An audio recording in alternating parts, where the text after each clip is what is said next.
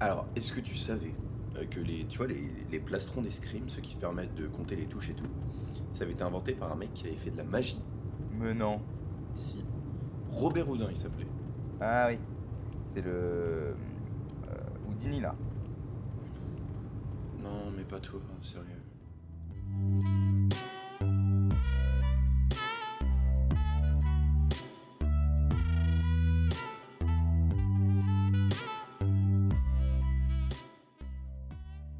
D'une fontaine avec des souris à remplir des salles de spectacle, et tout ça en queue de pie.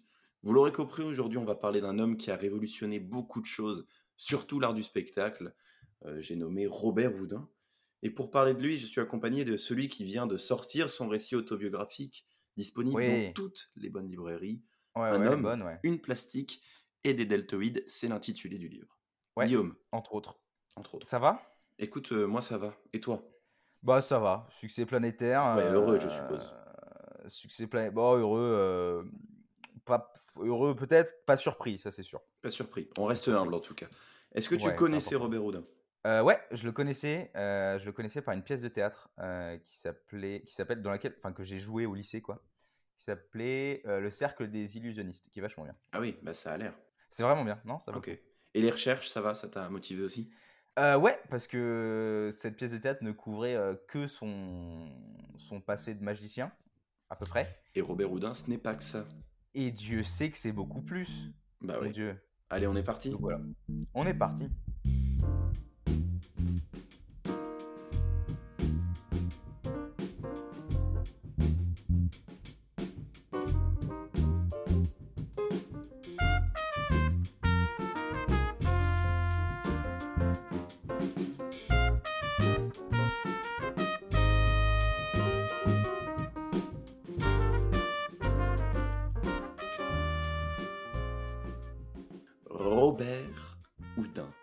Euh, Sachons-le, initialement né Jean-Eugène Robert. C'est important. Euh, il naît à Blois le 6 décembre 1805, le même jour que. Philippe Bouvard, euh, à qui on a, à qui on a tous appris. Qui nous a tout appris Non, non, non. Non, c'est un Non. disciple. Mhm. C'est ton disciple? Ouais. D'ailleurs, salut mon filou. Salut mon Philou. Et 6 décembre, euh, notons-le, mais c'est quand même 4 jours après la bataille d'Austerlitz, euh, qui marque la victoire de Napoléon euh, face à la Russie et à l'Autriche. Voilà. Petit- D'accord. Petit fact, pour resituer. Euh, son papa, monsieur Prosper Robert, était un des horlogers les plus réputés de sa ville, donc à Blois. Il était vraiment excellent graveur, très bon bijoutier. Tout le monde venait le voir pour faire des commandes. C'était la référence de Blois. Et euh, sa mère, pour le coup, il l'a pas beaucoup connue, parce qu'elle est décédée quand il était très jeune, euh, vraiment très jeune. Euh, dès qu'il est enfant, Robert, il se passionne pour deux, trois trucs. Est-ce que tu peux nous en parler? Alors, un truc principalement quand même, qui Ouais. est l'horlogerie, la mécanique. Surtout. Surtout, surtout ça, hein, parce que son papa, tu l'as dit, il était, c'était un, c'était un, un Mozart hein, de la mécanique. oh Et du là. coup, euh, petit, euh, Jean, Jean-Eugène Robert hein, passait tout son temps dans, dans l'atelier de son papa à le regarder. Donc c'était un, un vrai passionné, euh, sauf que Prosper, le papa, euh, va pas le diriger euh, direct vers la mécanique, hein, parce que Non. lui, il voulait que son fils fasse du droit. euh, Bah, D'ailleurs, il y avait un peu sérieux. force du mal, force du bien, parce Ouais. qu'à l'opposé du père, il y avait le voisin de, des, Ah des ouais? Robert qui a initié justement encore plus euh, le, jeune, euh, le jeune garçon à, à ce truc de la mécanique pendant qu'il était en convalescence après une maladie. En fait, il allait le voir dans son jardin et le mec lui apprenait tous les outils. Et en Oh contrepartie, il y a son père qui lui disait Mais non, fais du droit Mais regarde, c'est beaucoup plus chouette, on peut recopier les textes de loi là, attends. Donc, vachement intéressant. qu'il y en a un qui va gagner. Il y en a un qui va gagner, euh, c'est le papa, puisque Ouais. euh, Robert va être envoyé euh, au, au- au collège d'Orléans en Mhm. internat. À ce moment-là, il a 11 ans et il part du coup faire des études dans un cursus bien classique. Il va détester ça, mais Mhm. il va quand même s'efforcer de, de- de jouer un peu l'élève modèle en s'inspirant des, des autres élèves et il va être très bon. hein. Il va être clairement un des meilleurs de, du- du- de- enfin, de l'école Ouais. mais il délaisse pas pour autant la mécanique parce que au contraire à chaque petite pause qu'il a à chaque retour qu'il fait chez lui il en profite pour inventer fabriquer des trucs et d'ailleurs il amuse toute la galerie il y a notamment une anecdote qui est assez marrante euh, quand il était enfant moi on n'avait clairement pas les, les mêmes jeux mais euh, il a construit une sorte de roue à hamster c'était une souris. Et en fait, la roue, en tournant, elle faisait passer de l'eau dans une petite paille et elle faisait une fontaine dans une, avec des tiges de plumes d'oiseaux. Ça faisait gaulerie tous ses potes, vraiment. Mais lui, il disait, on peut aller plus loin. La souris, elle est pas on peut faire courir les profs. non, il se dit, il me faut un rat. Ah et un bah jour, il est chopé en train de voler genre un bonbon, un truc comme ça. Il est envoyé en prison. On n'est pas à la même époque. Hein. il est condamné à 12 heures de prison. Et en prison. Parce que c'était chez les frères. Hein. Hein c'était, ça hein. l'école, c'était chez les frères, donc c'est carré carré. Ouais, ouais, clairement. Et euh, en prison, il voit genre euh, des rats et il analyse leur comportement le soir. Il capte qu'en fait, ils viennent chercher des miettes. Et il construit un piège avec genre son espèce de, de, cruche à eau et une dalle qui est un peu bancale. Il fait un système de levier avec le, sa ration de pain. Il attend des heures et au bout d'un moment, il y a un rat qui est capturé. Il est hyper fier de ça. Mais le directeur, il apprend que le mec, il vient de choper un rat, il le convoque. Et pour le coup, il lui dit pas tu arrêtes tout de suite, c'est n'importe quoi, je te recondamne. Il lui dit écoute, je t'ai déjà condamné à 12 heures de prison, mais en échange, tu n'as plus le droit de faire de mécanique jusqu'à ce que tu sortes de cette école. Robert, il est partagé parce qu'en plus, le mec, il vient de le complimenter. Bah, du coup, finalement, il va craquer et il touche plus à la mécanique. tout ça à cause d'un petit rat. Du tout, jusqu'à ce. Jusqu'à ce qu'il sorte de son école, ou en tout cas ce sera en cachette, mais c'est pas relaté dans ses écrits. Alors jusqu'à ce qu'il, alors ses écrits d'ailleurs, euh, je suis désolé, mais juste le ses écrits, tout ce qu'on, beaucoup de ce qu'on va aborder ici est relaté dans, son autobiographie, euh, dans ses mémoires, mais qui sont très romancés. Donc c'est après avec un peu de, un peu Attention, je ferme une porte, ça fait du bruit. Oula, dis donc, mais ça c'est du ah. Velux hein, à l'oreille. C'est une euh, porte fenêtre tu... Bah voilà, bah, ni plus ni moins. Mais tu sais, en été, il n'y a, rien de mieux. Alors oui, donc, donc prendre avec des pincettes tout ce qui se dit parce que c'est très romancé et, Robert Houdin, ça a été un, personnage qui existe, hein, mais ça, aura été aussi un personnage assez, assez mythique et il va jouer de, de, cette image un peu de, magicien. Enfin bref, tu l'as dit, il va arrêter la, la, la, mécanique quand il sera à l'école, mais il va sortir de cette école éventuellement, comme disent les, les Anglais, eventually, à 18 ans. Et il va revenir à Blois. Et, et à Blois, il a soifé de la liberté euh, qui, dont, on, l'a privé euh, pendant toutes ces années d'école. Euh, mais il va un peu tomber des nues parce qu'il va faire un métier qui est pas ouf quand même. Bah, il va enfin, pas, ouf, sans jugement de valeur, mais pour lui, il va pas faire ce à quoi il aspirait réellement. Voilà.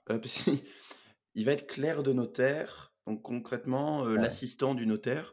Ouais, celui qui fait les paperasses, quoi. Voilà, c'est. Mmh il voulait pas faire ça. Non, non. Mais bon, il est lassé de ce travail. Finalement, il abandonne le notariat pour renouer avec sa passion de jeunesse, l'horlogerie. Et en septembre 1825, mhm. euh, son père euh, le met en apprentissage d'horlogerie chez un cousin à lui, euh, toujours à Blois pour le coup, parce qu'il est rentré à, à Blois. Et il peut finalement se satisfaire de sa passion pour la mécanique et l'horlogerie.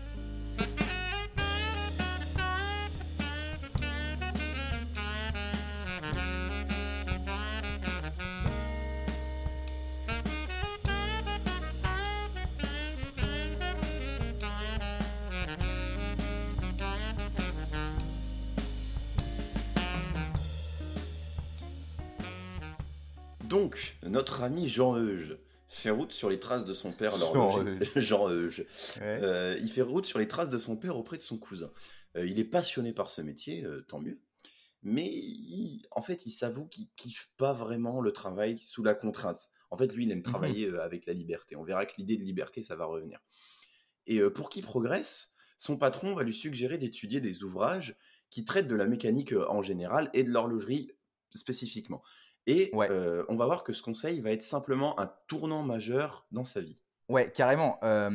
il cherche, alors à ce moment-là, il a 20 ans, et il cherche, il, va, il va chez le libraire pour acheter une copie d'un bouquin qui s'appelle Le traité de l'horlogerie, mmh. qui a été écrit par un monsieur qui s'appelle Ferdinand Berthoud, ou Berthoud, je sais pas, qui était un, un, un, horloger enfin, très très notable, qui a été horloger du roi, qui a été à la Royal Society, qui était une référence. Renommé. Donc, renommé de dingue. Donc il va chez le libraire avec euh, l'argent en poche. Euh, le libraire apparemment est un peu distrait, donc il était dans, dans, sa librairie en train de faire autre chose.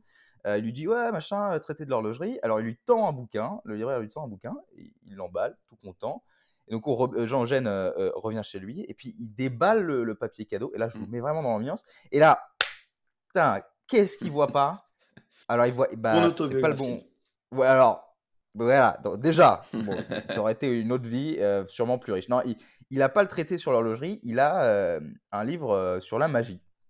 Euh, donc à la place des, des chapitres sur les mouvements, euh, il, il voit des chapitres sur genre euh, comment lire les pensées de quelqu'un ou comment décapiter un pigeon et puis le ressusciter. Ouais. enfin, des trucs ça m'a fait rire ce titre. Et non mais en fait, c'est un tour hyper, on en parlera un peu plus tard, mais Ouais. c'est un tour hyper vieux.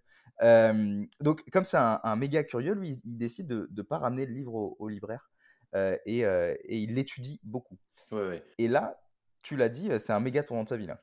C'est un méga tournant de sa vie et il va clairement devenir fanatique de la magie. Il passe ses soirées à lire. Euh, Pour vous Ouais. dire, il est tellement obsédé qu'un jour il va plus avoir de bougies. Il, il a sa première idée, je vais aller piquer la lampe des lampadaires de, de la ville. Du coup, il monte à un lampadaire, il, il ouvre la petite cage, il pique la. Alors, il se fait, il se fait choper. Enfin, c'est une galère. Mais donc, le mec était vraiment déterminé. Euh, Ah. Et donc, à partir de là, on l'arrête plus. Euh, il veut tout savoir. Euh, il, il va même essayer de se former au métier de jongleur. Alors pourquoi ça?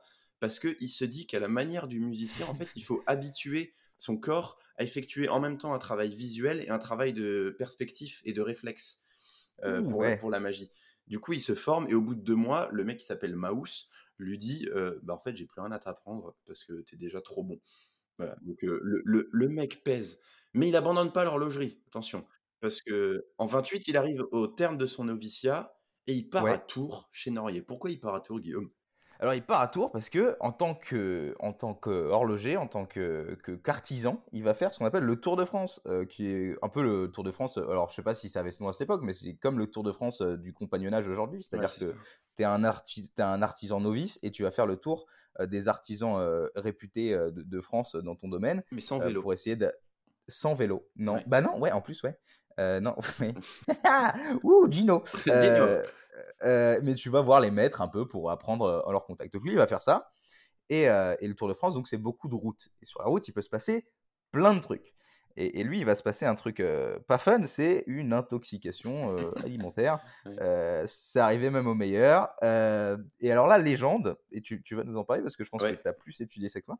C'est pas sûr, attention, grosse guillemets, ça a été démenti par plein de gens, mais c'est ce qu'il raconte dans son autobiographie. Alors racontons-le.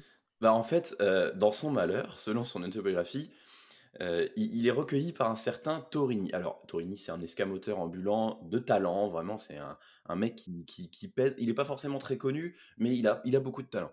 Euh, alors, pourquoi il est recueilli? Parce qu'il s'évanouit en pleine rue. Euh, Donc, Oui. euh, le mec le récupère, lui sauve la vie et surtout le forme à l'art de l'escamotage. L'escamotage, on n'en a pas encore parlé, mais c'est à l'époque euh, l'art de la prestidigitation, parce que la prestidigitation n'est pas encore réellement instaurée, on va le voir, il va avoir sa petite... Bien euh, sûr. Oh là, oh là, restez à l'écoute. Restez à l'écoute. Mais ce mec, alors, ça pour le coup, c'est une réflexion personnelle, mais j'ai un peu l'impression qu'il en est tombé amoureux, parce que si vous Ouais. lisez son autobiographie, il en parle pendant trois chapitres. il raconte sa vie, il dit comment il était attentionné, il le décrit physiquement. C'est vraiment, c'est abusé. Donc moi, je me suis dit, ah, euh, petit, Ah, petit oh, coup de mon, mon Jean-Euge, Euh, Jean-Euge. bah dis donc. Et donc finalement, jump dans le temps, il s'est formé à, à ce nouvel art, et on retrouve euh, Jean-Euge à Paris, qui va rencontrer une certaine Cécile, Cécile, fille de Jacques Houdin. Oh, le nom, vous l'avez déjà entendu, et on le retrouve. Euh, alors, qui était horloger parisien. Ouais. 1830, il l'épouse, et il va s'installer comme commissaire horloger chez son beau-père, où il va aussi apprendre à, à notamment à gérer un, un commerce. Et il va décider à ce moment-là de se faire appeler Jean-Eugène, enfin J.E. Attention, parce que c'est comme ça qu'il le signe. Ouais. Très, Ouais. très américain, Robert Houdin, euh, pour se démarquer des homonymes qui exercent le métier d'horloger. Donc apparemment, parce qu'il y a plein de Robert. Ça suffit. Il y a plein de Robert. Il y a plein de Robert, mais attention, aussi en hommage à sa femme, ce qui est quand même un super beau move euh, au 19e siècle. Ah, c'est Euh, sûr, c'était pas très courant. Mais Non. même s'il est dans l'horlogerie, on a une nouvelle facette qu'on n'a pas encore creusée de la vie de Jean-Eugène Robert Houdin qui arrive. Laquelle? Euh, les automates. Oui. Oui. Alors, les automates, parce que, bon, alors, Robert Houdin, euh, liberté, Robert Houdin, euh, magie. Et en vrai, quand tu as, ces Ça skills la euh, de la France. dans le. Non, là, non, on a déjà dit que c'était c'était euh, plastique et, et Ah oui. aérobie. On avait dit que c'était ça. Oui, oui, c'est vrai. Ouais. Non, on avait dit que c'était ça. et bonne mémoire. On a dit que c'était ça. Non, bah, en plus, les initiales, ça fait P, E, A. Tu vois Ah, ah, Voilà. oui. Alors, euh, ça, donc, donc les, les, les automates, parlons des, parlons des automates. Euh, il a 25 ans, tu l'as dit, il travaille en horlogerie, mais quant à ses skills d'horloger, lui, il va essayer de les mettre à profit pour, euh, pour ces, ces- ces trucs d'illusion, ce truc Oui. de magie, de, de faire euh, voir des, des étoiles dans les yeux des gens. Alors il commence à bricoler autre chose que des montres et des horloges. Et autre chose que des montres à des horloges, c'est les automates. Alors, qu'est-ce que c'est des, des automates? En gros, c'est l'ancêtre du robot. hein. C'est Oui. un dispositif qui reproduit en autonomie des, des séquences d'action, des, des gestes. Souvent, c'est un homme. Euh, il y a- par exemple, les Jacquemart, tu vois, c'était les, les trucs sur les églises qui, qui tapaient euh, pour, leur- pour, euh, à la bonne heure, quoi. Oui, oui, si oui, ça te dit oui, quelque je vois, chose. je vois, ouais. Ça, c'était les premières choses. Ju- Juste Et en pour euh, fait, préciser, hein, mais ça n'a rien à voir du coup avec le, le fruit. qui est un Jacquemart Non, non, la tomate. Ouh. Oui, alors si, ça a tout à voir parce que le siècle des Lumières, on a fait une curiosité scientifique, au même titre que la tomate, quelque part. Euh, et au temps de Robert Houdin, les automates, c'était surtout un, un objet de divertissement. Donc lui, il va, il va, il va faire ça. Euh, il va en profiter aussi pour, pour déposer plusieurs brevets. hein. Ça va être Oui. le début d'un paquet d'inventions, parce qu'on va voir, il va faire énormément d'inventions au cours de, de- de sa vie. Et à 25 ans, c'est là où ça va, où ça va démarrer. On peut citer plein d'inventions, on peut notamment citer l'oiseau chanteur, parce que c'est joli. On peut citer euh, les pendules invisibles parce que c'est hyper stylé. C'était des, des, des horloges, on voyait pas le mécanisme des pendules parce Mm. qu'il était intégré aux aiguilles. Euh, C'est euh, c'est un, malade, hein, en horlogerie déjà c'est un malade. On peut aussi, aussi citer le réveil briquet, qui était un réveil qui, quand ça sonnait, euh, il allumait une petite bougie, comme ça tu pouvais t'allumer une clope ou, ou sortir dans la rue quand il faisait nuit. Ça c'est abusé. Ouais, Et on peut surtout citer euh, l'écrivain dessinateur. ouais. Et pourquoi on peut le citer Alors qu'est-ce qu'il fait et pourquoi on peut le citer celui-là? Alors celui-là, ça va clairement être un tremplin euh, pour la carrière de, de Robert Houdin. En fait, si vous voulez, on est dans une période de sa vie où il a quelques difficultés financières, mais il va trouver un mécène qui lui avance des 1000 francs euh, pour Mhm. créer un automate. Il avait un projet, en fait, c'était de créer Alors, un automate qui s'appelle... Pardon, c'était Oui. pas un mécène, c'était un incubateur de start-up, je crois. Ah oui, oui, très intéressant. Ouais, Ouais, c'était. Ticket for Change euh, qui était euh, déjà là en 1800. naturellement. Euh, ce- ce- cet automate, ce qu'il avait en, en tête, c'était l'écrivain dessinateur. Euh, alors, qu'est-ce- en Mhm. quoi ça Beau consistait? programme. En fait, il pouvait dessiner n'importe quoi. Il suffisait que le spectateur fasse une requête et il le dessinait. Il pouvait compléter un poème. Il pouvait, il- vraiment, il était plein de ressources. Alors, donc- exemple, exemple, Exemple. si on, si on disait, euh, tiens, dessine-moi l'emblème de la fidélité, et bah, il, est, il dessinait un chien, par exemple. Voilà. Non, mais c'est vrai, je te jure, c'est ça. C'est vrai, voilà, mais voilà. bon, c'est- Mais, mais c'était un robot, donc c'est abusé. Oui, oui, Enfin, c'est abusé. c'est incroyable. c'était très très fort.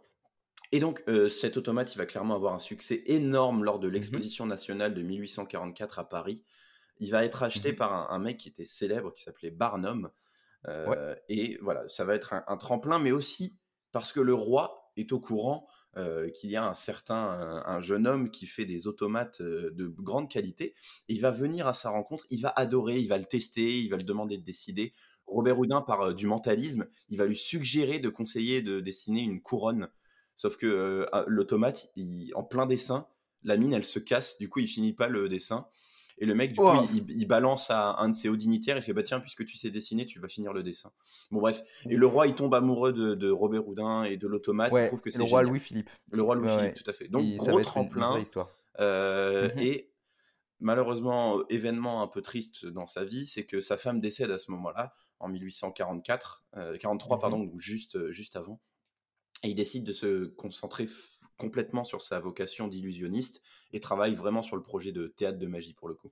Alors, tu l'as dit juste, euh, il décide de, de se concentrer vraiment sur son, son carrière d'illusionniste. Bon, il va quand même se remarier en août de la même année. Oui. Euh, mais justement, donc là, il quitte, il quitte son horlogerie. Il va être genre à fond avec l'argent de Barnum, hein, parce Ouais. que c'est grâce à ça, hein, c'est grâce à cet argent, tu Ça l'as dit. euh, il va se consacrer à la prestigiation. Et pour cause, en ce moment, à Paris, à l'époque de Robert Houdin, la magie, c'est un truc qui boom pas mal.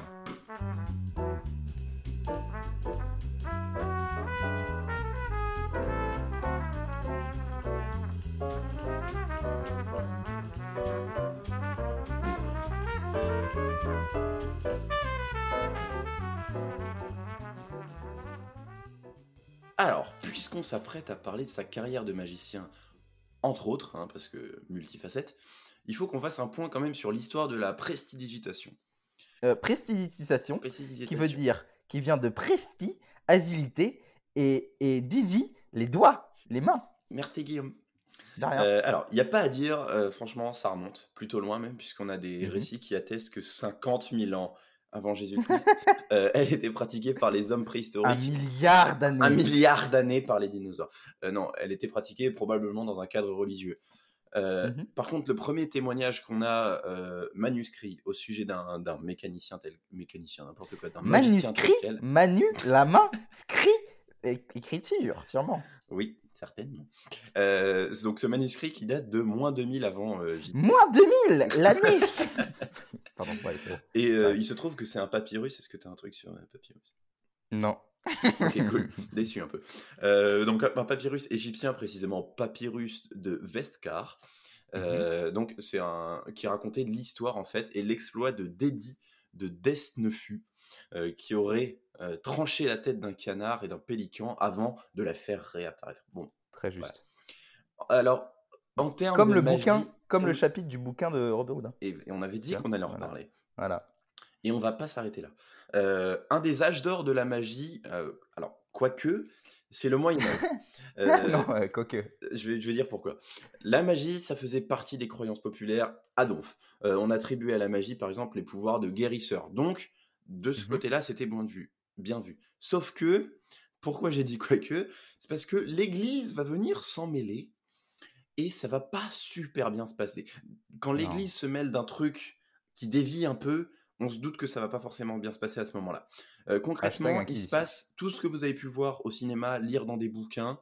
Les magiciens, ils sont considérés comme des hérétiques et ils sont chassés, chassés à la sorcière. Et qu'est-ce qu'on fait quand on les capture? On les brûle. On les brûle parce que c'est de, la vermine. Voilà, exactement. Donc, euh, à cette époque, grosse histoire de, sorcellerie et quand même qui dure jusqu'au 18e. Mmh Heureusement, euh, pour les aficionados de l'école de Merlin, le siècle des Lumières débarque et avec son arrivée fait le déclin de la souveraineté de l'Église. Et du coup, il est, la magie. Il ce siècle. Comment? C'est, j'ai l'impression, c'est un, c'est un gentil siècle. C'est un, gentil siècle. de. Le... Oh non, c'est bon, ne vous inquiétez pas. Oui. Merci.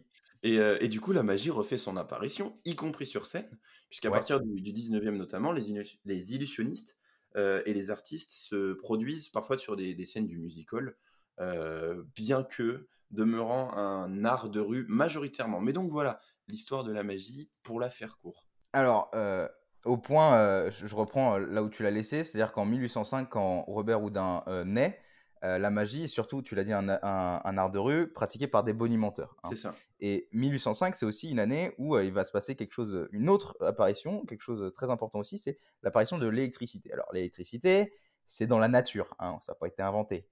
quand on parle ah d'électricité, on parle surtout. Non, bah non. Bah frotte-toi, euh, frotte-toi un truc euh, très vite et tu verras que. Ah c'est euh, pour ça. Mais, parce que moi je suis un homme de science. Ça, oui c'est vrai. Non mais t'es un homme de tout toi. ouais je suis un homme du monde. donc, donc quand on parle d'invention de, de l'électricité, on parle surtout de sa maîtrise. Et ça c'est une date précisément, c'est 1800, c'est l'invention de la première pile par Alessandro Volta. Et à partir de 1800, donc 5 ans avant la naissance de Robert Houdin, l'électricité pardon va entrer dans le monde des sciences euh, mais elle va y rester assez longtemps. C'est-à-dire que euh, c'était un super outil de recherche, euh, mais qui était réservé aux scientifiques et les autres, ceux qui n'avaient pas de vérité scientifique, moi, ils ne savaient pas trop. Donc le, grand public ne, connaissait pas la magie. c'était ça. Exactement. Et, la diffusion grand public de la magie, ça arrivera après 1879, quand Edison va commencer à la diffuser avec l'invention de l'ampoule et la fabrication d'usines et de quelques centrales. Voilà. Donc, donc à l'époque de Robert Houdin, c'est magie euh, bonimenteur et c'est électricité qui commence à arriver dans le domaine de la recherche. Lui, il va se mettre très solidement euh, à, la, à, la, magie, ça on en a parlé, à la prestidigitation, euh, et ça va commencer par euh, faire le tour de ses confrères, observer leur tour, oui, il est très leurs gadgets. hyper curieux, donc il s'inspire beaucoup de ce qui voit autour de lui. Hyper curieux. Et tu veux que je te dise? Ça, c'est un point commun avec Léonard de Vinci, parce que j'avais vu un reportage sur Arte. Il parlait de comment il observait beaucoup. Enfin bref, il, il va aller dans, dans, toutes les boutiques de magie, et très vite, il va se forger sa propre philosophie, c'est-à-dire qu'il va se servir de ses connaissances en mécanique pour créer une nouvelle sorte de magie qui mélange adresse et mécanique, et qui, qui soit plus belle et surtout détachée du charlatanisme euh, qui va être son énorme combat de toute une vie et qui ah s'est lissé pas mal dans ce domaine à l'époque. Et justement, cette nouvelle forme de magie, elle avait deux caractères distincts. D'un côté l'adresse et de l'autre la mécanique. Alors, euh, elle est, la mécanique représentée du coup par les automates et, il y avait aussi la prestidigitation. Euh, l'une devait, en fait, le but c'était que l'une serve pour le charme de, de mmh l'autre en délaissant l'esprit euh, par une agréable variété. Donc en, le but c'était un peu de détourner l'attention, d'émerveiller le spectateur en mélangeant ces deux passions justement. Et là où il fait encore plus dans la nouveauté, c'est qu'il veut vraiment, comme tu l'as dit, rompre avec cette image du charlatan euh, qui était associée au magicien. Pour vous donner une idée, il a l'intention de supprimer l'usage des boîtes à double fond, qui, qui était pour lui Scandale. beaucoup trop utilisé. Scandale dans le monde de la presti. Exactement. Ah vraiment, c'est... Oh. Et donc lui, ça. non, fini, niet. Euh, il, avait, il avait une raison en fait vraiment différente de, de, de cet art-là. Euh, il se contentait pas de, de, de prendre des machines comme le faisaient ses compères, construites par d'autres. Pour lui, en fait, l'escamoteur, le, le prestidigitateur se devait d'avoir la main mise totale sur son, sur son tour et de construire lui-même ses accessoires. C'était là où était tout l'intérêt et la réelle magie en fait. En parlant Et, de euh, construire des accessoires, euh, tu peux, est-ce que tu peux me parler un peu plus euh, de son autre axe d'innovation, c'est-à-dire son théâtre? Alors, son théâtre, j'allais t'en parler justement. Euh, un matin de, de 1844, c'est le déclic. Il se Ouais. décide de combiner réellement ses deux passions, mais cette fois sur scène, et il part en quête d'un théâtre. Alors, 15 jours de galère, euh, jusqu'à ce que son ami Antonio lui dise Écoute, j'ai trouvé un truc dans le Palais Royal, Ah euh, Euh, un appartement. Antonio, il parlait être- sûrement plus. Eh, eh, Escuche Je vais pas. vraiment pas d'italien, je crois que c'est vraiment pas. bon, bref. Euh, euh, donc, il, il lui trouve euh, ce, ce lieu-là dans le Palais Royal. C'était clairement Ouais. la perle. Il fait appel à un architecte pour euh, re- refaire la salle, pour tout repenser. Mais euh, alors, faut savoir que tout ça, ça a failli jamais voir le jour. Donc, la carrière de Robert Houdin, possiblement, ne, jamais exister. Puisque au Mhm. moment où il se rend à la préfecture de police pour obtenir ses autorisations, en sachant qu'il a déjà commencé la construction du théâtre, Ouais. le préfet lui dit Bah non. Et pourquoi Il il, lui dit Bah non? Parce qu'en fait, il y a un il arrêté avait pas le B12. ministériel. Comment? Il n'avait pas le, il avait pas le formulaire B12. Ben Et, non. euh, et Et bah Dieu sait que le B. On l'a déjà dit, le B12. Mais non. Alors à la limite. Non, non, mais non, mais si. Alors bah si tu, si, si t'as le Après, C4. si t'as et le que- B4 aligné à 12, qui Voilà, à le la B12. limite. Lui, À la lui- limite. Mais alors, c'est, ça reste un complément et c'est sûrement pas euh, une superposition de documents. Ah Parce que ça, moi, j'ai, eu ce problème à la mairie. oui. Non, non. Alors, on l'a dit, B12, d'accord. Pour C7, à la limite, C7, ça peut faire office. Alors, mais alors, attention, oui, mais, il faut non, mais avoir là, un petit un commerce. particulier parce que. Voilà, c'est Ouais. commerce de proximité ou de diffusion. Mais alors, à ce moment-là, on parle d'autre chose. Bon, Non, là, mais il n'avait pas le B12. Il n'était pas bien renseigné, il nous avait pas écouté, on l'avait dit. hein, on l'avait dit. Bon, bon, on l'avait dit. Ah, il suffit de. Et donc le préfet lui dit non, mais en fait il lui dit non aussi pas qu'à cause B12, L'administration, c'est pas compliqué. mais Voilà. une décision ministérielle euh, concernant le Palais Royal, selon laquelle en fait on n'a pas le Ouais. droit de construire quoi que ce soit de nouveau dans le Palais Royal. Ça doit rester. Mhm. Euh, donc il est dépité. Et Mais Antonio, ça a marché. Antonio lui dit euh, Tu te souviens à l'expo univers... à l'expo nationale, pardon, euh, on a vendu un, un automate à un banquier, et ce banquier c'était le frère du préfet. Donc il va voir le, le- le banquier Ouh. et il lui dit écoute gros, ton frère il m'a il m'a refusé le, théâtre. Que- Qu'est-ce Ouais. qu'on fait? Le gars lui dit t'inquiète, j'organise une soirée, mon frère sera là, tu fais tes tours, tu le bluffes, il va accepter. Il fait ses tours le, soir venu. Le mec est bluffé, il dit ah ouais ce gars-là c'est un bon et du coup il arrive à convaincre le ministre de changer l'arrêté et Robert peut construire son théâtre. Magnifique, magnifique. Et ce théâtre, c'était un, un accessoire dans l'accessoire. Il était rempli ouais. euh, de trappes, de double fond. Même les, les membres euh, du, du- du théâtre, donc les ouvreurs euh, ou les, les, les- gens euh, comme ça, j'ai pas d'autres, euh, forcément d'autres Le pianiste? pianistes, étaient des magiciens, donc pouvaient participer au tour. Ouais, bien sûr. C'était la première salle, pardon, je suis Ouais, désolé, mais c'était la première salle euh, de théâtre entièrement dédiée à la prestidigitation. Et donc finalement, innovation, euh, premier jour de représentation des Soirées Fantastiques, le nom de son show, qui arrive le 1er juillet 45. Coïncidence, c'est le même jour que l'ouverture de l'Hippodrome, la plus grande salle de Paris, donc très mauvaise pub pour Robert Houdin. Euh, et d'ailleurs, euh, très petit public hein, pour sa première représentation, et fiasco. Et pas de critique, euh, pas de critique, pas Télérama, rien du tout. ouais. Et Ouais. d'ailleurs, il y a une anecdote avec un ami qui lui dit C'est pas une bonne idée, tu devrais arrêter. Et Robert Houdin, Mhm. Il a un, un sacré ego. Il se dit Bon, bah écoute, s'il m'a dit ça, bah, je vais le faire, je vais continuer. Et donc, il s'accroche et il continue. Est-ce que tu peux nous parler un peu plus de, de ce spectacle Alors, je peux te parler un peu plus de, de ces spectacles, mais juste j'ai envie de dire que du coup, il rentre dans la catégorie de personnes euh, à qui on a dit tu n'y arriveras à rien, et en fait, qui a réussi. Et, et ça, j'ai l'impression que c'est dans tous les speeches motivateurs. Alors, je peux te parler plus de ces spectacles parce qu'il va continuer. Euh, dire même Euh, alors tu peux, mais mais il y, a il y a une limite d'âge, je crois. Ah oui, Euh, mais j'y suis pas encore. Euh, non, non, non, mais euh, bon bref, t'es très grand pour ton âge, très très grand. Ouais, Euh, donc il va continuer ses spectacles. et puis ça va commencer à bien marcher. Hein. Le premier, il était nul parce qu'il avait eu le track et tout, mais ça a commencé à bien marcher. Et, et en 1846, il va intégrer un, nouveau truc à sa routine qui s'appelle la double vue. Mmh, Donc en gros, ah, et très rapidement, il va, il va bander les yeux de son fils, qui, qui, qui, l'utilisait beaucoup pour ses représentations, de son plein gré, je pense. Il va bander les yeux de son fils, il va dans l'audience et, et, il désigne des objets, des, des, spectateurs avec son doigt, et son fils, les yeux bandés, les décrit. En fait, c'était un tour souvent de langage parlé, mais après, il va, il va enlever le langage, donc ça va être un truc qui va vraiment faire que tout le monde. C'est son acte de naissance, en gros. Tout... Bah, D'ailleurs, il avait eu l'idée en regardant ses deux enfants jouer. Il y en a un qui bandait les yeux à l'autre et qui faisait tousser des objets et il devait deviner ce que c'était. Il s'est dit, ouh, ah, potentiel. C'est ça. Mais je crois que c'était un tour. Bon, je crois qu'il. Ah oui, c'était mythique, mais, il avait eu l'idée de le faire dans, ses, dans son spectacle grâce à ses deux enfants.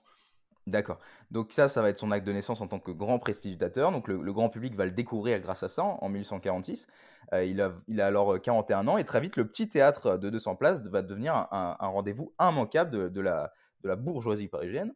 Euh, donc à ce moment-là, donc là, il va organiser ses spectacles. Ce qu'on peut dire sur ces spectacles très rapidement, là où il va, il va changer un peu le, jeu de, de, la magie, c'est qu'il va abandonner le clinquant, ça tu l'as dit. Il va abandonner les grandes robes euh, qu'on avait l'habitude de porter à l'époque quand on était prestidigitateur. Lui, ça va être que de pis. Il va laisser euh, les, grandes mises en scène hyper euh, grandiloquentes, ça il va abandonner. Ça va ouais, il dit pas qu'il a de super pouvoir quoi. Il est juste là. Il dit pas qu'il a du super pouvoir. Il dit que c'est juste de l'agilité, c'est de l'astuce. Mmh. lui, il fait, il fait pas de la magie, il fait de l'illusion en mmh, fait. C'est ça.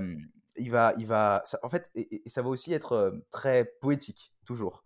Euh, il va faire sortir des, de la nourriture de, de cornes d'abondance et il va euh, notamment présenter ses automates, encore une fois, qui, sont toujours là. Comme, et on en avait parlé au dernier épisode, on a teasé avec ça. Euh, l'oranger euh, merveilleux, qui était un, oranger qui poussait en quelques secondes et, et, dans lequel il y avait une orange qui, qui s'ouvrait et il y avait deux papillons qui s'en allaient comme ça. Qu'est-ce que c'est beau. Ouais, il faisait, dans le poétique vraiment. Il faisait vraiment dans le poétique et le pâtissier du, Palais Royal qui, qui rendait la monnaie, il faisait des trucs comme ça, c'était un autre automate. enfin bref. il fait tout ça dans ce beau théâtre hyper élégant et tout ce qu'on peut dire c'est qu'à partir de 1846 Robert Houdin a officiellement fait sortir la magie du Moyen Âge et il a, par la même occasion, établi les standards qui prévaudront pour les décennies à suivre.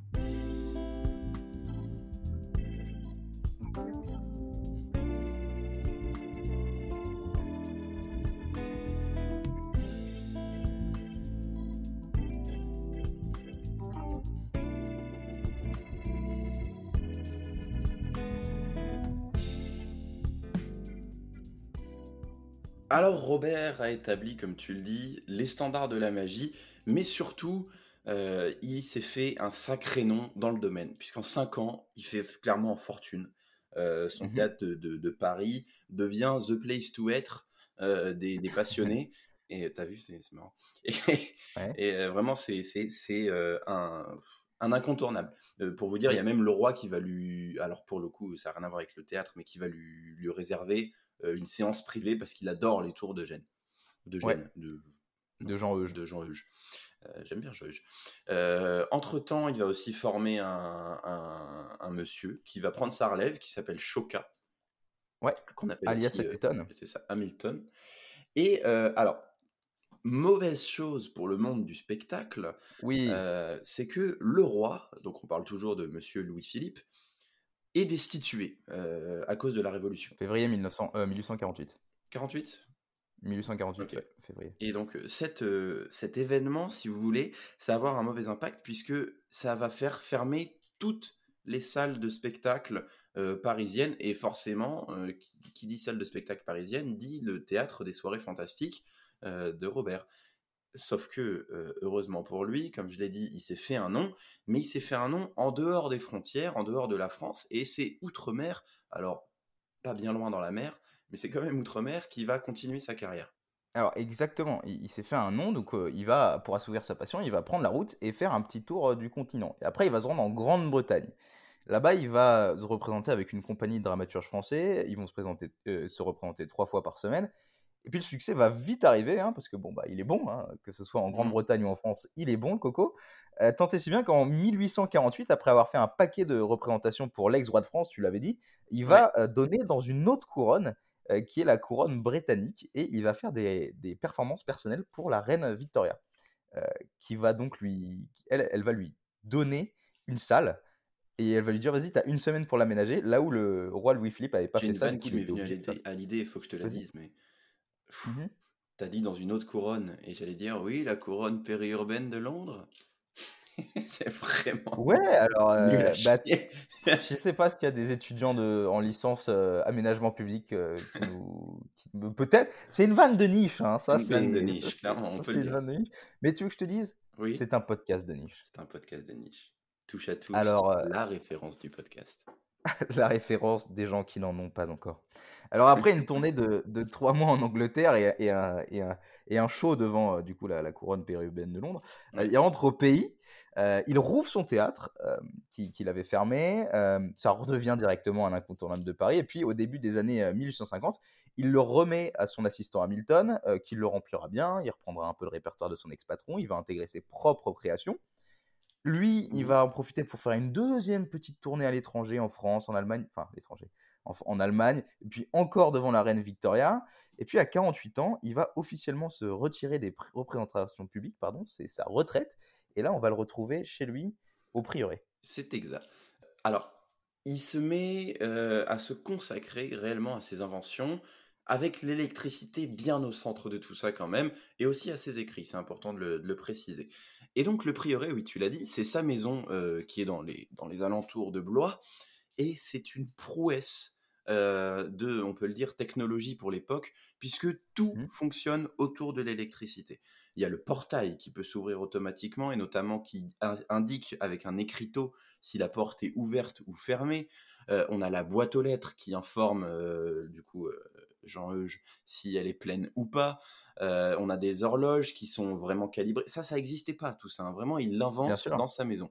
On, a, on a le jardin qui est éclairé avec des, des ampoules. Alors, ampoules dont il invente le principe avec Ouais, ouais. euh, le, le filament végétal. Ça n'existait pas non? Alors, parce que, Oui. juste, euh, désolé, mais, mais il va aussi en profiter euh, quand il sera au prieuré, donc il va travailler sur le prieuré, hein, qui va être un espèce de showroom en fait, mais il va aussi faire beaucoup de recherches avec l'électricité, il va se consacrer à ce moment-là beaucoup à l'électricité, et il va présenter ses, ses travaux dans les expositions universelles à droite à gauche, et c'est notamment là qu'il va inventer l'interrupteur et la première horloge électrique populaire. Ça, c'est lui, par exemple. Bah, du coup, c'est grâce à lui qu'on a retrouvé Hon- Honda aujourd'hui.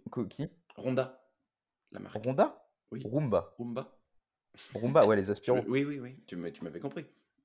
Non Non Non, Voilà. non. Bah, les aspiros, ça aurait pas existé sans lui. Oui, bah, la domotique, La écoute. domotique, exactement. Ce, ce mot, qui, levez, enfin on vous voit pas, mais levez la main ceux qui n'ont pas entendu ça depuis le collège. Moi j'en fais partie. Euh, non, mais attends, le mec a quand même mis les bases de ça. oui, mais domotique. Oui, bah. Ce mot me procure des euh, angoisses? Moi, ça me fait rire. Moi, ça Bon. me fait rire. Et ah oui, alors attends, si je peux me permettre, petite anecdote sur le jardin. Il avait Ouais. un, un jardinier qui s'appelait euh, Jean.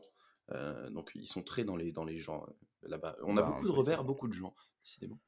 Euh, Et en fait, un jour, il était en train de s'occuper du, du jardin. Et il y a un gars qui arrive devant le portail et qui est très intrigué par le système d'ouverture et de sonnette et de machin.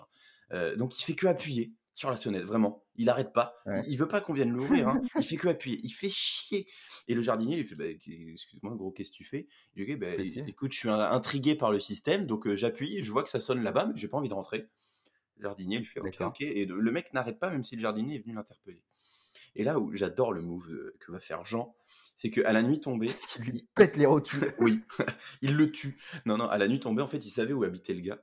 Et il va le réveiller en pleine nuit en martelant sa sonnette. Le gars sort à la fenêtre, il fait Mais qu'est-ce que tu fous et tout T'es malade Il fait Oui, je sais, ça sonne là-haut, mais je voulais voir si ça fonctionnait aussi bien que la mienne. Et il s'en va. Oh là là là là. Et moi, Oh, et moi j'ai trouvé ça, moi j'ai trouvé ça quand même rigolo. Quoi Eh ben, qu'il en soit, fermons la parenthèse sur le prieuré, puisque après avoir marqué une belle carrière, après avoir marqué pardon les esprits et fait une belle carrière, euh, JE, il est euh, finalement à la retraite et il peut enfin vivre la Ouais. liberté et la tranquillité à laquelle il aspire étant. Sauf que c'est mal Alors, connaître touche à tous que de penser que l'histoire s'arrête là. Bah Parce ouais, que- parce que l'épisode ne ferait que 25 minutes et on n'est pas habitué. Alors non, non, ça, ça marcherait pas. Il va recevoir une lettre de Monsieur le colonel de, de Neveu, qui est Mhm. chef du bureau politique à Alger. Alors vous demandez pourquoi on va, on va parler d'Alger, vous allez voir. Cette lettre, elle va changer beaucoup de choses puisqu'il lui demande de venir euh, à Alger pour une raison bien particulière. Chose qu'il va refuser, mais avec deux ans d'insistance et de lettres, Ouais. euh, il va finalement accepter les- la doléance du haut fonctionnaire. Alors, puisqu'on s'apprête à parler d'Algérie, point contexte s'impose. Ouais. On est en plein dans la régence d'Alger. Je te regarde faire, hein, parce que contextualiser, je m'y connais. C'est ton métier. Alors, ouais. je t'ai fait honneur sur le Tibet. J'ai réussi à, être à la hauteur de, toi, grand maître de la contextualisation. Cette fois-ci, j'espère bien. Vas-y.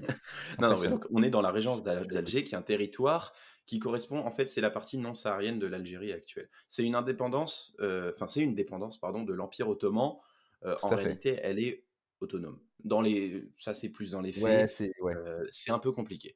Quoi qu'il en soit, c'est une situation un peu en déclin pour la régence d'Alger depuis le début des guerres napoléoniennes, et il commence à y avoir quelques rébellions, principalement dans l'arrière-pays, qui veut voir cette régence abolie, qui veulent la, fin de, ce règne. Et donc, dans un contexte de crise sociale, politique et aussi économique, concrètement c'est la guerre, on a deux gars en France, le prince de Polignac et Charles X, qui sont un peu nostalgiques des conquêtes françaises du passé, notamment de, Napoléon, et aussi de la, du prestige de la monarchie. Oui, parce que, et du coup, désolé, mais petit point, Charles X étant roi, c'est le successeur du successeur de Napoléon Ier. Ouais. donc c'est un roi sous la Restauration, c'est la monarchie constitutionnelle juste après l'Empire. Donc justement, lui, il veut rétablir, tu l'as dit, ça. C'est clair. c'est pour ça, parce que c'est le, suivant. Il se trouve qu'à ce moment-là, en France, il y a un petit trou dans la trésorerie. Mmh et, et, ça, ça plaît pas trop aux deux bonhommes. Et ils se disent, pour détourner l'attention du peuple, on va aller faire une guerre en Algérie. Et on oh, lance une expédition de conquête. eh ben, attends, super idée. Euh, pourquoi pas? Et du coup, 14 juin 1830, bah, les troupes françaises elles débarquent à Alger euh, pour, euh, pour faire une expédition punitive pour restaurer le prestige du gouvernement. Alors, bon, drôle d'idée, mais pourquoi pas? Mmh et en plus de ça, bah, du coup, ils arrivent à, conquérir l'Algérie. Et donc, époque de colonisation du peuplement, on a tous les militaires français qui deviennent des colons et qui s'installent, et, qui s'installent, pardon, et qui aménagent le territoire conquis. Donc, back to, to Rob, qui, 16 septembre, il embarque pour l'Algérie avec sa femme depuis Marseille. Ouais, 16 septembre 1856, à 51 ans, du coup, tu l'as dit, il embarque euh, de Marseille euh, sur l'Alexandre, qui est un bateau euh, qui va rejoindre dans quelques dizaines d'heures le port d'Alger. et là, vraie question, pourquoi? Parce que tu as expliqué ce qui se passe en Algérie, mais on n'a pas encore expliqué qu'est-ce qu'il fout sur le bateau, Robert Houdin. Eh et il y a une raison très très simple, c'est que depuis 1830, depuis que la France a mis son emprise sur l'Algérie, l'Algérie a jamais été pacifiée en fait. Il y a eu beaucoup de, révoltes du peuple algérien contre, contre les, colons. Et là, il y en a une grosse en ce moment, dans les années 1856. pourquoi? Parce qu'il il y a une espèce d'émergence de ce que les autorités françaises appellent des marabouts, qui sont des, des, hommes de spectacle en fait, qui, qui, qui, qui font des, des, tours comme marcher sur du verre, avaler des sabres, et qui se disent, qui disent avoir eu ces pouvoirs surnaturels de Dieu. Oui. Du coup, mais en soi, c'est pas ça le problème. C'est pas ça le problème. Non, non, non. C'est-à-dire, c'est quoi? C'est que c'est des bonimenteurs qui disent que. Non, non, mais c'est pas le fait que ce soit des magiciens, tant le problème. C'est qu'est-ce qu'ils font? Ah non, non. Oui, oui, c'est ça. C'est que, en fait, ils, profitent de leur, euh, de leur aura un peu magique et un peu d'envoyé de Dieu euh, pour euh, inciter les, les, Algériens à se révolter contre les Français. Alors, il n'y a aucun problème à ça. Exactement, il n'y a aucun problème à ça, sauf que bon, bah, ça embête bien Napoléon III, qui à cette époque à l'époque de, de, Robert mmh. Houdin, c'est lui maintenant qui est en charge du, du, bousin, hein, parce qu'on est passé au Second Empire. donc, il galvanise les foules, Napoléon III, ça l'embête un peu, donc il se dit, ok, si les magiciens algériens arrivent à, un peu galvaniser, à, créer, à, mettre le feu aux poudres avec leur magie... Créer cette période de révolution, oui. Exactement, nous on va envoyer notre magicien à nous, qui est plus fort que leur magicien. Et qui est le magicien? Eh ben Robert Houdin. Eh ben, le Houdin, forcément. Exactement. Donc là, il va, va s'engager un espèce de un épisode un peu un peu délirant. Ça va être un affrontement magique, un jeu de soft power en fait concrètement. Pour le coup, il va y avoir aucun mort dans ce... enfin, il va y en avoir tout le temps euh, plus ou moins, mais en tout cas dans cet affrontement magique, il y aura aucun mort. Ça va être juste de l'influence. Et le but du jeu, ça va être de montrer que la magie française est plus forte que la magie algérienne pour discréditer les marabouts et pour euh, un peu pacifier la région. Euh, bah, c'était un peu l'atout diplomatique majeur de la France, Robert Houdin. Ils, ils ont ça. Hey, ah, carte Robert Houdin, C'est délirant. j'ai l'impression d'être dans un, dans un Bref. Donc, ah, en septembre, euh, il arrive à Alger et là, il va faire déjà euh, des petits tours quand même. Pas encore les gros, mais il va commencer. En fait, à la base, il était censé prendre, au... prendre part aux fêtes annuelles de la ville. Sauf que elles sont reportées, notamment à cause des désordres et des, des révolutions, tu l'as dit. donc, on lui propose, les Algériens lui proposent de se produire directement sur la scène du théâtre d'Alger. Il accepte, Mmh évidemment, succès phénoménal, enfin. Bah, il est bon. il Euh, bon. Y, a, il y a un auteur- il y a un numéro pardon, qui va rester dans les mémoires, c'est il fait disparaître un jeune Algérien dans un espèce de tonneau, et il le fait réapparaître. Et les gens, ils sont là, waouh. Tio. tu- Oh, oh, tu- bâtard. oh, Oh, bâtard. il fait fort. Ah oui, parce euh, qu'un truc à préciser, juste, euh, que ce soit en Algérie ou en France, partout en fait, dans toute l'Europe, euh, ce qui fait que les gens croient beaucoup à la magie, c'est que les gens sont très crédules à cette époque. N'importe où. Ah oui, Euh, et ça, c'est un vrai truc. C'est-à-dire que c'est très impressionnant. Euh, nous, on est des blasés, on est des cons, nous, parce qu'on se dit, il y a un truc. Mais, mais, mais c'était plus impressionnant, je pense, à l'époque. On, on justement, il moins va encore rompre avec cette, euh, cette crédulité et ce charlatanisme. Mhm. On va le voir même en Algérie. Et donc, même s'ils sont. Comment? Charlatanisme. on Charlatanisme. ouais, je crois que c'est Oui, j'ai dit charlatanisme. charlatanisme. On dit pas? Non, on dit charlatanisme. je Oh, crois. mais ça Je suis pas sûr. sonne mieux. Ouais, je suis pas sûr. Je suis pas sûr. Je suis pas sûr. Je te Eh, donne attends. le bénéfice du doute. Merci, merci, merci. Bonus ignorance. Euh, et donc, même si euh, ça marche vraiment bien, il fait un gros succès, sa Ouais. mission, en fait, elle n'a pas réellement commencé encore. Mais sûr. un peu, mais le gros arrive. Le gouverneur français se dit que ça, en fait, ce serait une bonne idée d'organiser un gala où il invite absolument tous les chefs gala. tribaux. Un gala. Ouais. Euh, alors, quand on dit tous les chefs tribaux, c'est quand même une cinquantaine. hein.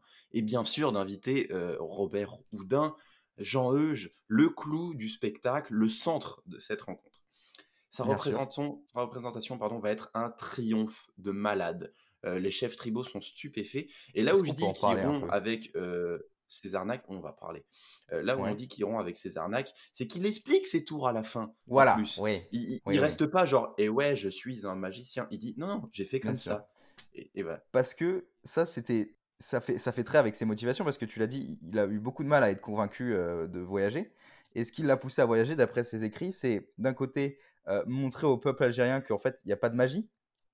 Que lui, il n'était pas. Bon, euh, c'était des musulmans. Lui, lui il, était, il était catholique, catholique, pardon, mais lui, il s'en foutait. Lui, il voulait juste qu'on comprenne qu'il n'y avait pas de pouvoir magique. Euh, donc, Ah oui, dans, des dans sa arguments. tête, il n'y avait voulait... absolument pas de mission euh, religieuse. C'était vraiment juste Non, euh, non, c'était juste démonter les charlatans, ce qu'il considérait comme des charlatans. Oui. Euh, et aussi aider faire son move patriotique quand même. Parce qu'il Oui, un peu, un peu patriote. beaucoup quand même. Ouais, quand Et même. alors, avant qu'on parle un peu de comment se passe le spectacle avec les marabouts, à la fin, oui, je, peux, je vais à la fin avant de parler du, du contenu, mais Ouais, non, c'est cohérent. mais touche à tous, c'est, ça fuse. À penser en arborescence, tout ça. Et euh, il y a un des chefs qui est tellement bluffé par, euh, par ce qu'il a fait, en fait tous les chefs, mais ils vont Oui. lui offrir un rouleau.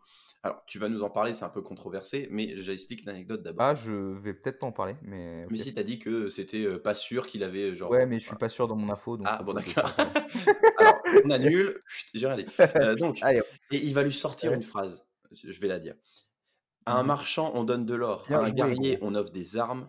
À toi Robert Houdin nous présentons un hommage que tu pourras léguer à tes enfants. Pardonne-nous de te donner si peu, mais convient-il d'offrir la nacre à celui qui a la perle? Des pastilles Vichy. Et pas si Vichy. Non, non. Lui offre un rouleau magnifique calligraphié. euh, Ouais. Et Robert il dit que ça va être le plus précieux souvenir de sa vie d'artiste.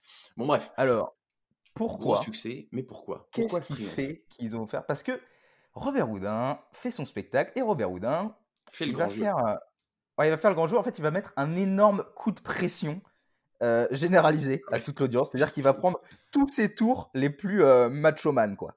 Genre tous les trucs où il peut mourir à tout moment et genre, je suis un bonhomme. Donc il va en faire plein. On peut en citer euh, deux, par exemple. Le premier, c'est euh, c'est un tour avec un, un- un fusil. En fait, il se fait braquer. Euh, il demande à un gars de l'assistance un des chefs, de lui tirer dessus à bout portant avec un, avec, enfin pas vraiment à bout portant, mais à quelques mètres avec un, un fusil, un, un gun, quoi. Et, euh, et résultat, euh, il chope la balle entre les dents. Chuck Norris. Donc ça, euh, donc ça, j'imagine que si tu connais pas le truc, bon bah c'est vrai que c'est c'est délirant. Tu tombes de ta chaise. Tu tombes de ta chaîne. Deuxième chose qu'il va faire, c'est le, c'est le coup du coffre lourd, coffre léger, Ah coffre ouais, léger, ça, coffre c'est lourd. génial. Ça, c'est génial. Il y a un petit coffre sur scène. Euh, il demande à un, à un enfant ou à, un- à quelqu'un de, de- de mauvaise composition, euh, qui n'a d'ailleurs sûrement pas lu mon autobiographie, parce que moi, j'explique très simplement comment se construire de Et- vrais trapèzes. Et, et les Et, deltoïdes. euh, Ah Oui, oui, là, en l'occurrence, les trapèzes. Et là, les trapèzes, alors, il, il va venir, prend l'enfant, là, hop, soulève ce coffre, l'enfant le soulève, zéro souci. Normal. Donc là, bravo, soulever le coffre. Après, il prend le mec le plus, le plus mastoc de l'audience. Fais bien, tac. Excès de Hop. confiance de la part du gars, hein, qui dit: «Oui, oui, non, mais je Ouais, suis le plus fort, il y a je vais aucune chance que j'y arrive pas». je vais te le démonter. Il tente le il tente le coffre il n'arrive pas à le soulever, heu, par un habile, heu heu, jeu de de d'électromagnétisme et Ouais. d'électricité que les gens ne connaissaient pas. Du coup, c'est impressionnant En fait, et il il se prend aussi une décharge. il lui met des décharges dans le corps ouais, il lui met une décharge dessus au passage, le gros bâtard. C'est juste Genre de la torture. «Ça va là, tu kiffes là? Soulève-le mon Ouais, mais coffre!» le ouais, mais le mec après du coup, il est il se fait taser donc il est pas Ouais. bien et dans l'audio, c'est genre: «Oh putain, trop chaud, Après, il y a des cours trop plus chaud». mignons avec, heu, des des corbeilles de fleurs aussi, mais bon. Oui, C'est pas ça qui va impressionner les gens. Opulence, opulence. Heu, donc résultat, heu, les chefs sont très impressionnés. Heu, il va garder de bons contacts, ça tu l'as dit. Apparemment 30 30 des 50 chefs vont prêter allégeance à la France après ça. Ouais. Apparemment, il va aussi totalement discréditer les marabouts parce que lui, tu l'as dit, il explique, à la différence de il fait expliquer ses tours, il les fait traduire, pour montrer que c'est juste de la de la technique, hein, c'est rien d'autre que ça. Alors sur le papier, c'est vraiment mission réussie, même si bon Mais mission pas finie. Ah oui, mission pas finie, oui, mission pas mission finie, pas pardon. finie. Ouais, vas-y et après je je ça s'arrête pas là. Départ aux France, déjà, il est repoussé. Heu, alors je sais pas pourquoi, mais il est repoussé. Heu et surtout, tu l'as dit, il a eu un tel impact sur les chefs de tribu qu'il y en a qui vont voir les les les hauts, gouverneurs, les hauts dignitaires français et qui leur Mmh disent: «Bon, écoutez, plutôt que d'envoyer vos soldats se faire trucider, dans le territoire intérieur et de tuer les Oui. nôtres, envoyez votre marabout blanc là et en 15 jours, vous allez voir, vous allez, clean un peu, toute cette, vague de révolution». Pacifié, pacifié, ouais. Pacifier, exactement. Et donc, il se lance dans cette mission-là, puisqu'il accepte, en même temps, il n'a pas vraiment le choix. Euh, et il, il se part dans cette mission de 15 jours dans l'intérieur des terres, où il va aller faire plein de tours. Alors, certains sont très com- compliqués, puisqu'il n'y a vraiment pas de décor auquel il est habitué, de scène, il n'y a pas moyen de faire des tours Ouais, euh, habituels euh, et très bien impressionnants. sûr. Mais il est quand même super fort, donc il arrive euh, à faire, à mener sa mission à bien. Par contre, il aime pas son voyage, notamment la cuisine épicée, il en parle, mais on n'a pas beaucoup d'infos. Et si on n'a pas beaucoup d'infos, c'est parce qu'il y a une raison. C'est qu'en fait, à ce moment-là, il y a une grosse pression de la propagande française qui se devait de faire Mmh l'éloge de la nouvelle colonie. Et ça l'aurait pas sûr. vraiment fait si un petit Français pas habitué au monde extérieur se mettait à dire tous les trucs qui lui avaient pas plu dans un voyage un petit peu exotique pour Bien lui. sûr, Donc, sûr. on lui dit un peu, bah tu te tais. Donc, euh, genre clause de confidentialité. Mais finalement, voilà, mission en Algérie, au bout de deux mois, euh, dont 15 jours dans l'intérieur des terres, prend fin. Et voilà. Alors, cette mission, ça aurait été sur le papier mission réussie, ça je l'ai déjà dit, même si c'est un peu caricatural parce que, en fait, ce serait idiot de résumer euh, l'influence des marabouts à seulement des performances euh, techniques, Oui, c'est euh, puisqu'il y avait beaucoup de religions qui rentraient en jeu. Euh, donc, ça brouillait les pistes, c'était plus un jeu de croyance qu'un spectacle technique. Donc, même si ponctuellement ça a peut-être un peu apaisé les esprits que, que Robert Houdin aille en Algérie, euh, même si on sait pas exactement comme les chefs, comme les chefs l'ont pris en fait, parce que est-ce Ouais. que euh, ils ont cru au, au miracle de Robert Houdin ou est-ce qu'il a juste misbussé les marabouts, ça on n'en sait rien. Ce qu'on sait, c'est que ça va pas pacifier la, région indéfiniment, puisqu'il y aura des insurrections qui vont reprendre dans les années qui vont suivre très rapidement et de grosses insurrections. Toujours est-il, et ça c'est un fait, que cet épisode restera sûrement un des épisodes les plus curieux de l'histoire de France et de l'histoire d'Algérie.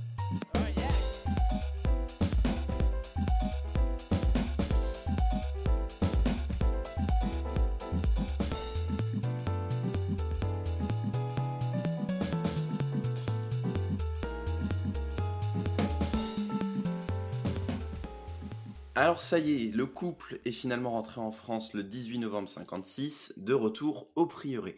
Là-bas, il va se consacrer pleinement à ses passions pour l'électricité et la mécanique, euh, vraiment à donf. hein.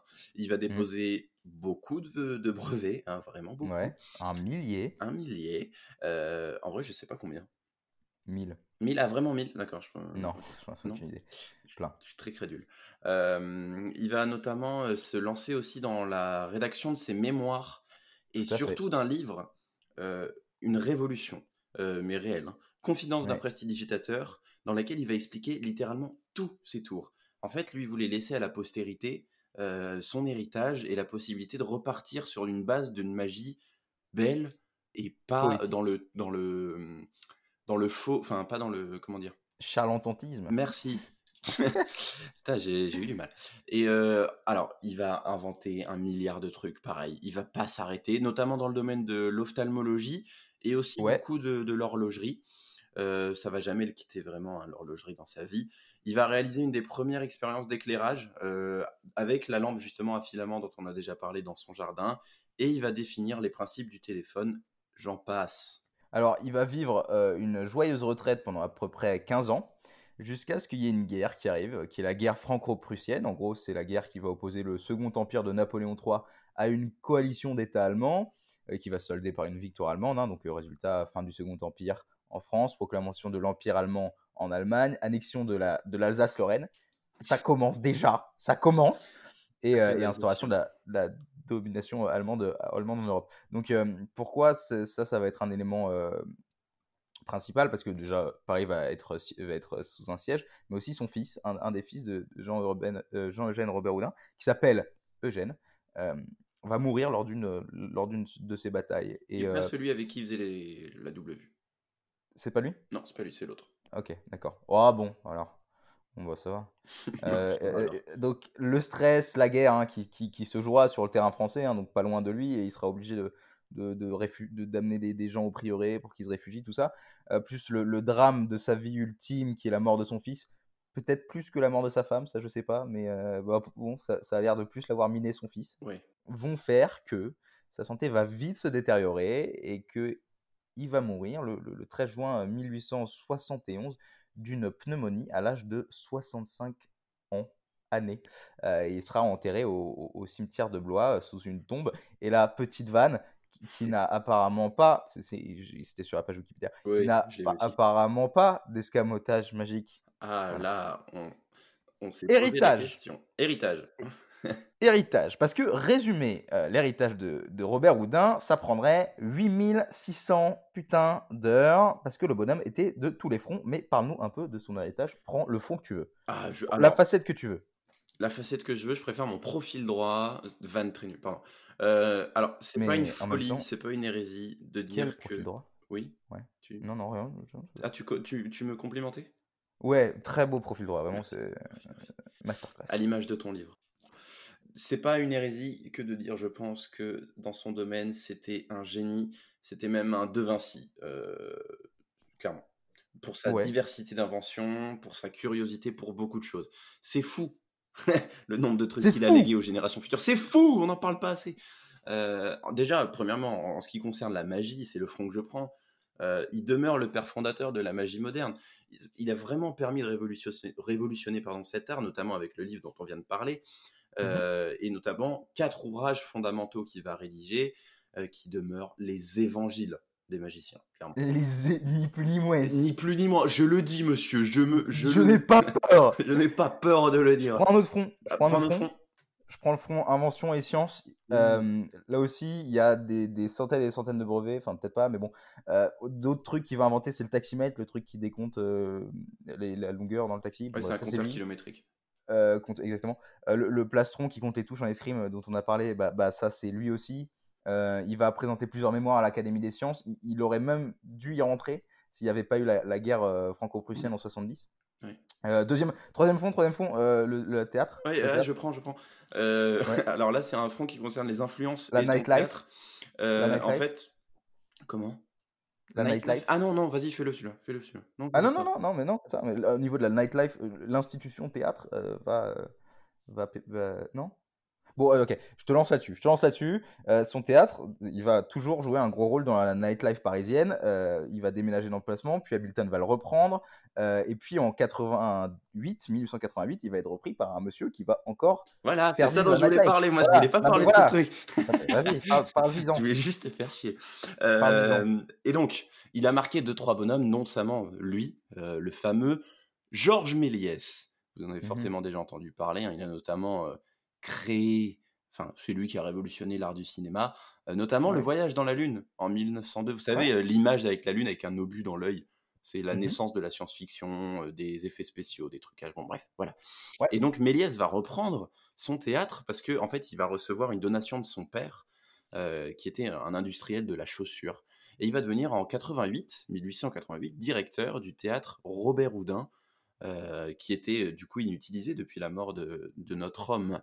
Euh, il a aussi fortement influencé mmh un autre monsieur. Euh, cet autre monsieur, on l'aime pas parce que c'est à cause de lui que Robert ah Houdin même si on en parle depuis une heure, n'est pas connu. Ce mec s'appelle Harry Houdini. Vous le connaissez forcément. C'était le roi de l'évasion, c'était son surnom. Et mmh. en fait, lui, il était hongrois à la base et il part faire sa carrière aux États-Unis. Et à ce moment-là, clairement, c'est la grande appétence pour l'illusionnisme. Et il y a mmh beaucoup de pubs aussi autour de ce milieu-là. Et donc, il arrive en volant son nom et absolument tous ses tours à se faire connaître et faire oublier Robert.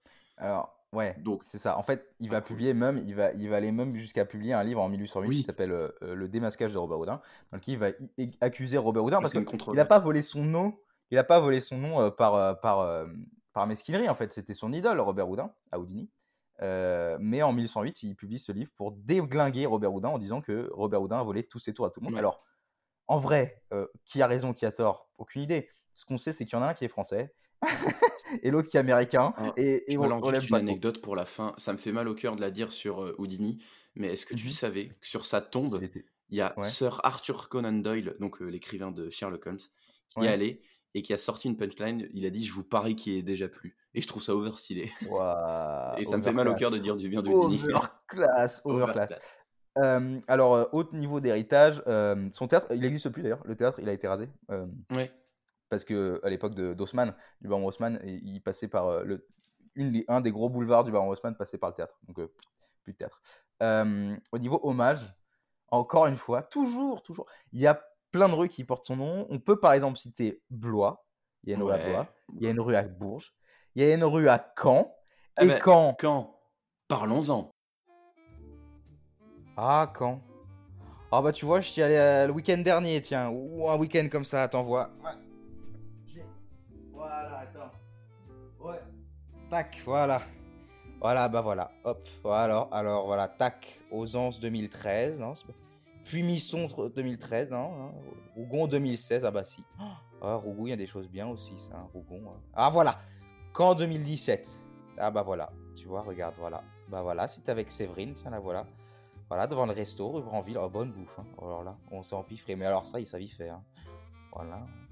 et puis là, voilà, tiens, regarde, on n'y coupe pas, les bâtisses. Les bâtisses. Ah ça, ils en ont des belles. Là, il y a Saint-Nicolas, là, puis, puis avec Séverine, regarde. Oh, elle avait pris, hein. Oh, pas bien la forme, la peau. Mais tu que je te dis, ça c'est sa mère. Hein. Puis ça, j'ai dit à Mathieu, ça c'est sa mère. Hein. Oh, et puis pas, eh, pas cher. Hein. Eh, qu'est-ce que tu veux? Ça c'est le, CE, le CE de Séverine, hein, chèque de 100 euros, tu penses? Ah ah, puis tiens, voilà encore une bâtisse, regarde, ça va. Ah, ça, c'est pas chez nous qu'on a des trucs comme ça. Regarde, des beaux volets qu'ils ont, des beaux volets. Ah voilà, et voilà, ah voilà, regarde, voilà, le magasin d'abat-jour, voilà, je t'en parlé dessus, hein. regarde, une mine d'or, que je dis, une mine d'or, des semi-montés, de la tôle, du bois, des perforisés, des anti-encrochants, du B6, du C4, du B6, du B6, j'étais, du B33 Quand 50% culture, 50% loisirs et 100% souvenirs. 13% éclairage public. 32% terrasse, 8% main content, 87% le monde de demain aussi, 12% euh, le, petit trottoir en rebord de rue aussi, ça c'est important. Renseignements supplémentaires disponibles à l'Office du tourisme. Voilà. Très belle vacances. Il y a une rue à... Oui. Mais n'épilons pas, il y a aussi une rue à Paris. Euh... N'épilogons pas. Non, j'avais pas entendu la fin du mot, je me suis dit, bah non, on va pas épiler. Je crois que j'ai dit ça, mais on va mettre ça sur le cause de la bombe passante. D'accord. Oui, oui, oui, effectivement. Euh, sa maison, de priori, a été reconvertie en, maison de la magie. Alors voilà, tout ce qu'on peut dire, euh, quand même, Robert Houdin, nous on l'aime plus qu'Houdini, hein, euh, ça a été un grand monsieur, ça a été, on le dit, c'est ici que vous, vous l'avez entendu. Dit clairement. On le dit, c'est notre De Vinci national. Voilà. on, est, on est fiers, patriotisme, chauvinisme. Vive la France, vive Robert Houdin. Le, côté colonialisme, ça, bon, c'est un peu. Bon, Mais, mais, la magie. La magie. Oui, mais c'était de la magie. non, non, ouais, bon, la, magie, la magie. La magie, la magie, la magie. C'est chez nous.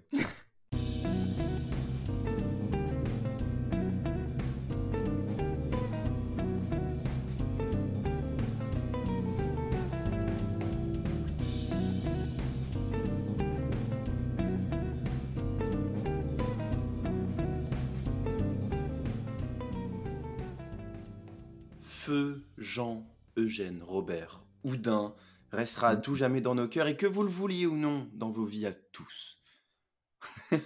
Cette phrase. Vous avez- De toute façon, vous avez sûrement utilisé un objet de, de lui. Oui, on l'a dit, la domotique ou, ou les aspirateurs Roomba. Donc euh, ah, voilà, c'est- pas le choix. Sûr. Voilà, l'épisode est terminé, euh, comme d'habitude. Une porte que nous ouvrons, n'hésitez pas à aller plus loin. Je vais Ouais, dire à chaque fois, mais encore une euh. fois, cette fois-ci, plein de choses à découvrir. Mais bien sûr. Plein de choses. Et puis, euh, et puis voilà, n'hésitez pas à aller faire un tour sur nos réseaux sociaux parce que Oui. euh, parce que c'est important, parce que c'est intéressant, parce qu'il y a du bon contenu. Et sur notre Parce site internet, plaisir. toucheatous.com. Mais qu'est-ce que vous pouvez plaisir. faire aussi, Guillaume? Ah, ce qui nous fera encore plus plaisir, c'est que vous en parliez à, à vos proches et que euh, vous, vous diffusiez ce, ce- ce- ce programme culturel vraiment qui, qui est vraiment placé sous le Oui. signe du sérieux, de, de l'info sûre. Pilier de la culture française. Euh, ouais, je pense qu'on peut se qualifier de ça. Je pense aussi qu'on peut se qualifier de, de, de- de deux personnes qui ne se tiennent jamais à leurs engagements. euh, Je vois vraiment pas de quoi tu veux parler. Alors, euh, un mot qui, qui fâche, le mot compère, par exemple. Parce que Ah. finalement, euh, surprise ou pas, on n'en a pas. On n'en a Mhm. pas. Mais, mais, nous y réfléchissons sérieusement, vous inquiétez pas. J'espère que, que l'épisode vous a plu, nous Oui. réellement il nous a plu à faire. bien Et sûr. puis, euh, et puis nous on se retrouve la prochaine fois avec... euh, Ouais, Ciao. ciao.